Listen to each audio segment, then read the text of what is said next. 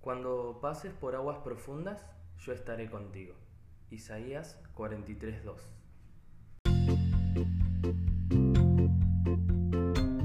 Bienvenidos una vez más. Estás escuchando Compartiendo el Altillo.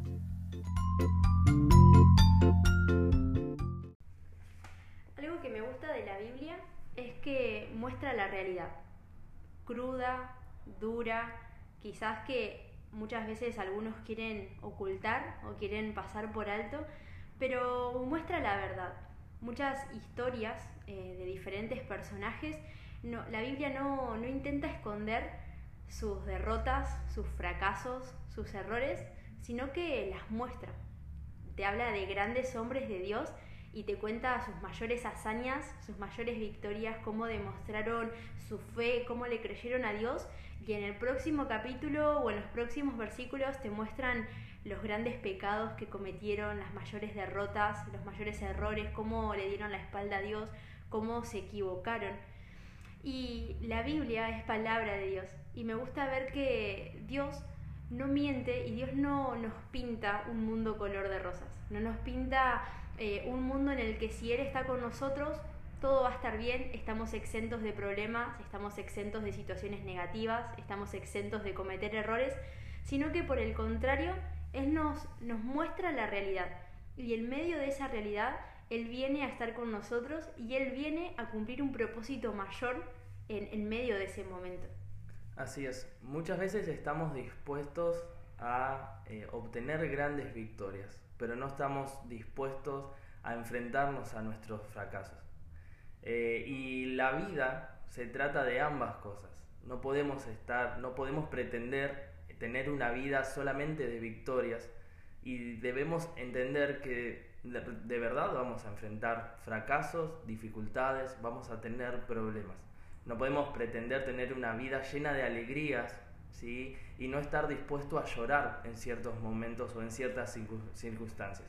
Entonces vemos que la historia nos habla de, como decía Doc, de grandes maestros que aprendieron a enfrentar ambas situaciones y encontraron que en ambas situaciones Dios estaba con ellos.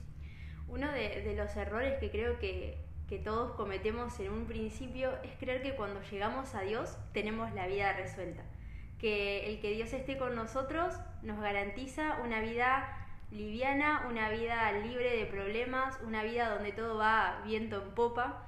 Y cuando nos empezamos a, chocar con la realidad, nos empezamos a, a, encontrar con situaciones difíciles, con cosas que nos salen mal, empezamos a cuestionar nuestra fe y empezamos a cuestionarlo a Dios a cuestionar la bondad de Dios, a cuestionar su amor, a, cuestionar que Él realmente esté con nosotros. No sé si les ha pasado de que cuando han recibido una buena noticia, eh, algo lindo, un milagro, una sorpresa, han dicho, Dios es bueno, Dios es bueno porque hizo tal o cual cosa, pero es muy difícil seguir diciendo Dios es bueno en medio de una pérdida, en medio de un momento difícil. Y la verdad es que Dios sigue siendo bueno cuando todas las cosas nos van bien y también Dios sigue siendo muy bueno cuando todas las cosas nos van mal, porque su bondad no cambia. he escuchado muchas expresiones de, personas que cuando las cosas les empiezan a ir mal, ¿no? Eh, podemos decirlo de, de muchas maneras. Eh, no sé qué expresión usarán ustedes cuando las cosas les salen mal una tras otra, pero hay algunos que dicen que un elefante les hizo pipí, hay otro que hablan de una mala racha y los cristianos solemos usar que estamos, estamos pasando por tiempos de tribulación, por tiempos de pruebas, por tiempos eh, difíciles, pero que por vamos a salir en victoria. Por el desierto. por el desierto, claro, hay, hay diferentes expresiones para esos momentos difíciles, pero la verdad es que todos pasamos por estos momentos todos pasamos por situaciones en donde las cosas nos salen mal una tras otra y lo intentamos y lo volvemos a intentar y vemos que, no sale, que no sale, que va de mal en peor, que las cosas se nos están complicando. Y como leíamos en el versículo al inicio, Dios nos dice que vamos a pasar por aguas profundas. Si seguimos leyendo, Dios nos dice que vamos a pasar por ríos de dificultad, que vamos a pasar por fuego de la opresión. O sea, vamos a pasar por momentos de dificultad, por momentos que parecen que son el fin de nuestra vida o por momentos que parecen que son el fin de nuestros sueños o no, pero sí que lo enlentecen o que lo atrasan. Así es. Nuestra confianza o nuestra seguridad está justamente en que Dios está con nosotros. Como dice también el versículo que nos adelanta, que vamos, estos versículos que nos adelanta que vamos a pasar por momentos difíciles, pero nos habla de que Él va a estar con nosotros y dice, porque yo soy el Señor tu Dios. En primera Pedro, más adelante, queríamos citar otro versículo, Pedro nos habla de que vamos a pasar justamente por estas pruebas, pero que nos espera una alegría inmensa. Dice 1 Pedro 6, 1, 6, así que alégrense de verdad, les espera una alegría inmensa, aunque tienen que soportar muchas pruebas por un tiempo breve. Pedro nos habla de la alegría que está por delante. Pedro nos, nos enfoca o nos anima a enfrentar las pruebas sabiendo que vamos a tener una alegría inmensa luego de enfrentar esas luchas, luego de enfrentar esos problemas. O sea, Pedro nos, llama la atención y nos ayuda a enfocarnos no en el problema, en la circunstancia o en la dificultad que estamos pasando, sino en entender que esa dificultad es momentánea y que nos espera una alegría mayor, una alegría inmensa. Aparte dice un tiempo breve, pero no sé, a mí cuando estoy pasando por un momento difícil, ese tiempo se me vuelve eterno ese, ese periodo entre que lo estás atravesando hasta que se soluciona parece que es eterno. Es que muchas veces uno cuando está pasando por dificultad no, no sabe que va a terminar o no se pone a pensar de que, se va, de que va a terminar o que se va a solucionar ese problema. Uno mientras está en el problema eh, tiende a mm, eternalizar el problema. Sí, o ensimismarse y estar solamente enfocado en el problema y lo hace que sea muy largo. Pero si comparás a los años de vida o al el año o a la eternidad, realmente es un tiempo breve por el que pasamos por esa situación difícil. También, si seguimos leyendo ahí en, en Primera de Pedro, dice que estas pruebas tienen como un objetivo o como un fin, y es demostrar que nuestra fe es auténtica. Esto cuando lo leí me encantó, porque como decía hace un rato, es fácil decir Dios es bueno, Dios me ama, Dios está conmigo cuando recibo un milagro o una respuesta de Dios. Pero ¿qué pasa cuando no recibo esa respuesta? Dios deja de ser bueno, Dios deja de amarme, Dios deja de estar conmigo. Y estas pruebas demuestran que mi fe es auténtica. ¿Por qué? Porque mi fe tiene que estar como fundamentada en quién es Dios y no en lo que Él me da o en lo que Él pueda llegar a hacer por mí o en medio de mi situación. Sabemos que Dios responde, sabemos que Dios rescata, sabemos que Dios nos hace salir triunfantes, pero nuestra fe tiene que estar cimentada o fundamentada en quién es Dios y no en sus bendiciones. Mi ejemplo de fe auténtica o el ejemplo que pienso eh, automáticamente cuando me hablan de fe auténtica o cuando leía este, en este versículo eh, es Abraham. Abraham, mm. quien Dios le promete algo, se lo da, o sea, Abraham esperó mucho tiempo hasta que Dios le, le concede lo que, lo que le había prometido, el tener un hijo. Dios le concede ese milagro luego de pasar por diversas pruebas. Y luego de eso, el mismo Dios le pide en sacrificio a su hijo.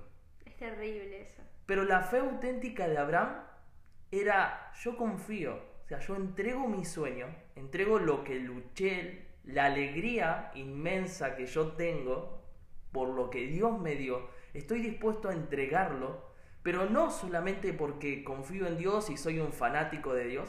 No, no, porque confío en que Dios me lo va a devolver, porque es lo que Él me prometió.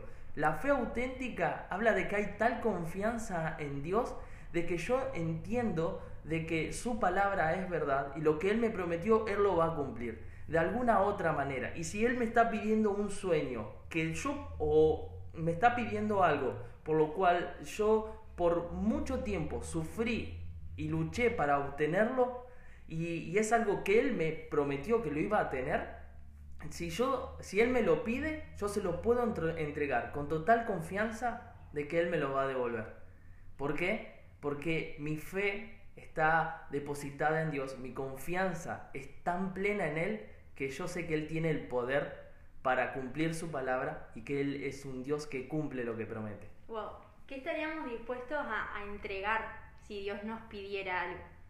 A veces tenemos tantas cosas que, valoramos de, tal manera, nuestra familia, nuestra profesión, un sueño, nuestro trabajo. Y qué loco es que esto es confiar en la palabra de Dios y en que los planes de Dios para nosotros son planes de bien y en que Él realmente nos ama y quiere lo mejor para nosotros. Eh, es muy loco, pero estas pruebas o estos momentos así de dificultad demuestran que nuestra fe es auténtica, demuestran nuestra confianza plena en Dios y en quién está fundamentada o sustentada nuestra vida. En la vida vamos a tener diversas pruebas. Y esa es una verdad. Nos guste o no nos guste, nosotros te la tenemos que decir, vas a pasar por momentos difíciles. Y cuando termine una prueba, seguramente va a haber un periodo de alegría y va a volver otra prueba. Pero ¿por qué te hablamos de esto? ¿O por qué eh, queremos eh, que, que, pienses o que medites en, esta, en esto que te estamos hablando? Porque entender que va a venir pruebas me ayuda a mí a prepararme para esos momentos nos debemos preparar, debemos saber que van a venir momentos de dificultad y que mi confianza, mi fe puesta en Dios debe estar firme. Estos momentos, en tus momentos de alegría, en tus momentos de, victorias, que esos momentos también los sepas utilizar para que tu fe esté firme en Dios, para leer su palabra, para recordar y anotarte los sueños que Dios te prometió, para anotar y recordar las promesas que Él te dio, para buscar en la Biblia palabras que te vayan a sustentar, que te la anotes, que la hagas visible, que lo pongas en un lugar. Entonces en los momentos de prueba, en los momentos de dificultad, vos puedas mirar eso, puedas ver y, tu, y tu confianza, tu fe pueda eh, acrecentarse en esos momentos de dificultad al ver, a recordar esas palabras, esas promesas que Dios te dio. Más adelante, en Primera de Pedro, eh, también todo en el, capítulo 1, sigue en el versículo 7, dice, entonces su fe, al permanecer firme en tantas pruebas, les traerá mucha alabanza, gloria y honra en el día que Jesucristo se ha revelado a todo el mundo. En estos versículos yo encontraba cosas que en el reino de Dios son diferentes a cómo son en, nuestra mente o, o, en el mundo que estamos viviendo. Si nos ponemos a pensar, al pasar por diferentes pruebas, nuestro, nuestro criterio es que nuestra fe iría disminuyendo o iría decreciendo, porque al pasar por tantas pruebas, por tantas cosas, es como, bueno, Dios, a ver, basta, ya está, ¿qué más querés de mí? ¿no? Claro, como que nuestra confianza va como siendo golpeada, siendo machacada, como, eh, como que nazco con, con, mucha confianza en Dios y todas esas pruebas me la, la, van debilitando. Exacto. Pero acá lo que, lo que me habla la Biblia es que esas pruebas lo que hacen es fortalecer mi fe y que mi fe permanezca firme. Y eso me encanta, que nosotros podamos darle una vuelta de rosca a los momentos de prueba, que podamos darle como otro enfoque, otra visión y podamos ver esos momentos de prueba como momentos en donde nuestra fe pueda ser fortalecida y momentos donde nuestra fe pueda permanecer firme. Es decir, que esos momentos de prueba, más que llevarme a desconfiar de Dios, a mirarlo a Dios con, con ojos eh, desconfiados o alejarme de Dios, esas pruebas tienen que llevarme a volver a ese momento de intimidad, a volver, como vos decías, a recordar esas palabras, a recordar esas promesas y a volver a esos tiempos en donde el Espíritu Santo hace que nuestra fe sea fortalecida. Las pruebas tienen un propósito en Dios diferente a lo que nosotros nos imaginamos. Y estas pruebas tienen el propósito de que nuestra fe se fortalezca en Dios, que nuestra mirada permanezca firme en Dios. Y como te decía, Luego de un momento de prueba viene una alegría, que seguramente como eh, en esta vida no va a volver un momento de prueba y luego va a venir un momento de alegría. Y ese ciclo se va a ir repitiendo, pero hay una alegría eterna, hay una gloria eterna, a la cual nosotros también te invitamos a que vos puedas poner tu mente en eso, puedas poner tu confianza en ese lugar o tu objetivo, ¿no? Tu objetivo en ese lugar. poder eh, poner nuestra confianza en que vamos a obtener una alegría eterna. Como decía acá Pedro en, en 1 Pedro 7, lo, el versículo que nos leía Doc, que decía que vamos a recibir alabanza, gloria y honra en el día en que Jesucristo sea revelado al mundo. Qué bueno recibir eh, como esa recompensa eterna de parte de nuestro Dios, de parte de nuestro Padre Celestial. Yo me imagino a Dios, a Jesús, a sus ángeles ahí aplaudiendo la entrada nuestra al cielo y diciendo, bien, permaneciste firme, tuviste momentos de crisis, tuviste momentos de pruebas duras, pero tu fe fue fortalecida, permaneciste firme en tu fe puesta en mí. Así es, va a haber un Padre, ¿no? Con los brazos abiertos, dispuesto a abrazarte, ¿no? A darte muchos mimos, mucha... A enjuagar tus lágrimas, ya no vas a llorar más, tranquilo, tranquila. y esa es la alegría, esa es la alegría y la confianza a la cual nosotros también debemos depositar en Dios. Nuestro enfoque terrenal nos hace pensar que nuestra vida en la tierra va a ser eterna o nos hace olvidar que nuestra vida en la tierra es pasajera y que y nos hace eh, olvidar de que tenemos una vida eterna en los cielos. Compará, como decía Doc, tus años acá en la tierra, lo que pienses que vayas a vivir, compáralo con una eternidad en los cielos. Haz esa comparación. Compará algo pasajero con algo eterno. Y fíjate cuán pequeño se vuelve nuestra vida en la tierra y cuán grande se vuelve la alegría en los cielos. Cuán cuánto se reduce una tristeza, una prueba acá en la tierra cuando nos enfocamos en una alegría eterna que vamos a recibir. Como veíamos en el episodio pasado y en este episodio, Dios se adelanta y nos anticipa que en la tierra vamos a pasar por momentos difíciles. Y por eso te animamos a que te anticipes, a que sepas que estos momentos van a venir, nos guste o no nos guste, vas a tener que pasar por momentos difíciles, pero anticipate para que en esos momentos en donde nuestra fe tiende a ser desestabilizada, en esos momentos puedas tener armas, herramientas que a vos te, permitan que tu fe permanezca firme en Dios. La palabra de Dios, alabanzas, música de adoración, tiempos de intimidad con Dios, que a vos te hagan eh, fortalecerte en la fe. Pero también veíamos en el episodio pasado que estas pruebas y estos momentos difíciles tienen un objetivo. En el episodio pasado veíamos que era que poder luego de ese proceso conocerlo a Dios de una manera diferente y poder acercarnos a Dios de una manera diferente. Y en este episodio vemos que lo que quieren, el objetivo que tienen estas pruebas es que nuestra fe sea purificada, que nuestra fe sea fortalecida y que al pasar por muchas pruebas nuestra fe permanezca siendo auténtica. No una fe basada en bendiciones, sino una fe basada en quién es Dios y en nuestra confianza puesta en Dios.